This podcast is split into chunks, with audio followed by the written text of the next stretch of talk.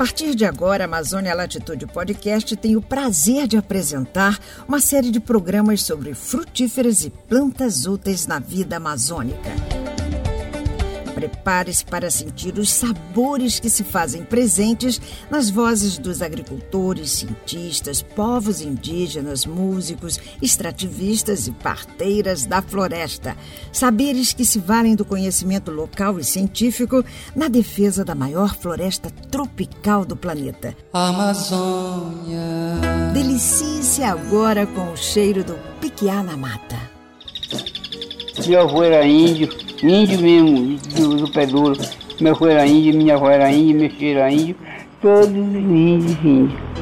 Em memória de seu Brás, benzedor do Quiandeua, que soube guardar o piquiá na mata como herança para seus filhos e netos, está no ar o programa Riquezas da Floresta, a versão sonora do livro Frutíferas e Plantas Úteis na Vida Amazônica. Realização Cifor Apoio Embrapa. Apresentação Mara Régia. Olá, amigas e amigos. Com as bênçãos da Mãe Terra, hoje nós vamos conversar sobre uma árvore milagrosa. Na verdade, essa árvore devia se chamar Santa Copaíba.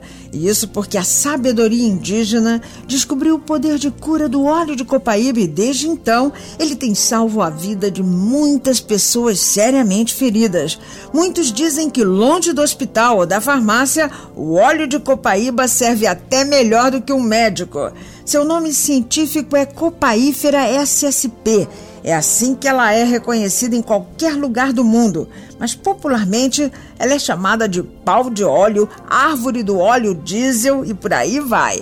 As copaibeiras, quando adultas, atingem 36 metros de altura, 140 centímetros de diâmetro ou rodo de até 3 metros. Tanto no Acre como no Pará, a copaibeira floresce na estação chuvosa entre janeiro e abril e frutifica de maio até setembro.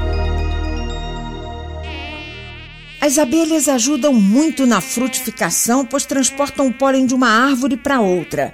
A produção de óleo de copaíba por árvore varia, mas pode chegar a 60 litros por ano.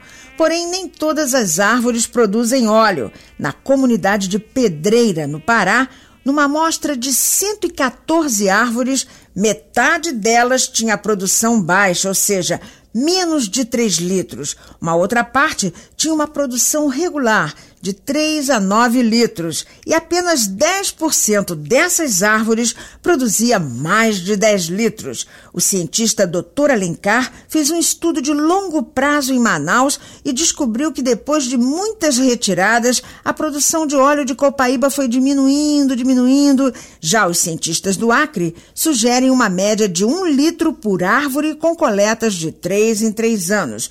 Os óleos variam de acordo com os tipos de copaibeira. Os óleos mais claros são preferidos pelas indústrias de remédios e os mais escuros são usados para fazer sabão e curar feridas de animais. Os preços variam também de acordo com o lugar, o processamento e a embalagem.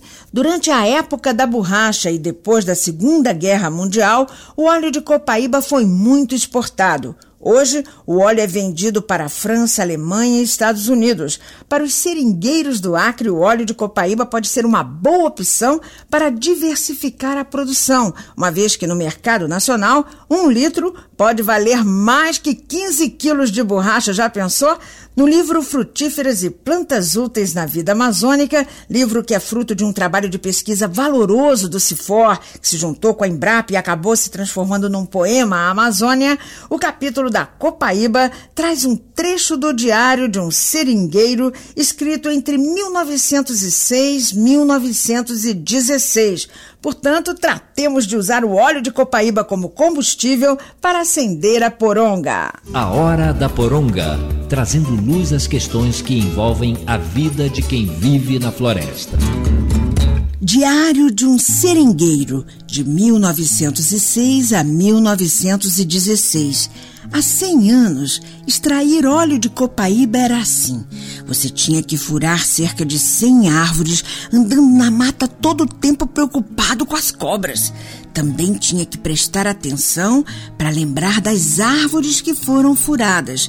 De 100 árvores, talvez 50 dariam um pouco de óleo. Você só tinha algumas castanhas e caça pequena para comer, e quando a noite chegava, olhava para um lugar seguro para atar sua rede com altura suficiente para a onça não lhe pegar. De 1906 aos dias de hoje, muita coisa mudou. No Acre tem até estojo com as ferramentas necessárias à extração do óleo de copaíba: furador, canos de PVC de meia polegada, mangueiras e embalagem de vidro para melhor conservação do produto. Algumas dicas também são importantes para quem se aventura a fazer a extração do óleo de copaíba. É importante escolher árvores com mais de 150 centímetros de rodo e não vale a pena furar árvores ocas, pois geralmente não possuem mais óleo. Se não der óleo no primeiro buraco, vale tentar mais uma vez em outro lado ou em outra altura da árvore. Importante saber também que muitas árvores dão óleo na hora em que são furadas. Vale a pena deixar a mangueira encaixada por um ou dois dias ou tampar o buraco. Antigamente, além de furar a base do tronco, algumas pessoas faziam mais um outro buraco na parte de cima, 10 a 20 metros de altura para tirar mais óleo. Pode ser que funcione, mas é bom tomar cuidado para não cair da árvore, senão, ó, tibum. Se ficar com o bumbum roxo, o jeito é apelar para copaíba, que por sinal tem um poder anti-inflamatório. Para dor de garganta é tiro e queda. Basta pingar uma ou duas gotas do óleo em uma colher de mel de abelhas, tomar as gotinhas duas vezes ao dia e pronto. Na reserva extrativista Chico Mendes, a copaíba é a planta medicinal mais usada. Mas aqui e acolá, a fama da copaíba como antibiótico da mata corre mundo.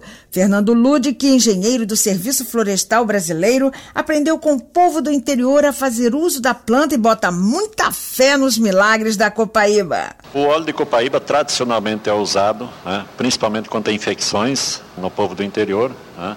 Eu até adquiri esse hábito também. Né. É, e existem muitas outras utilidades da copaíba que estão sendo desenvolvidas, mas eu posso dizer para você que eu, durante quatro anos que eu tive a oportunidade de estar próximo às copaibeiras, eu substituí o café da manhã com chá da casca de copaíba. O cafezinho do dia também com chá da casca de copaíba. Existem diversas espécies de copaíba. Né? A copaíba, que é conhecida também pau de óleo, né? ela deve ser decretada imune ao corte. Né? Eu acredito que é uma farmácia natural que nós temos e, por isso, vamos deixar ela em pé. Com certeza, doutor Fernando, porque devido ao grande uso doméstico e ao alto valor econômico, derrubar as copaibeiras é matar a galinha dos ovos de ouro.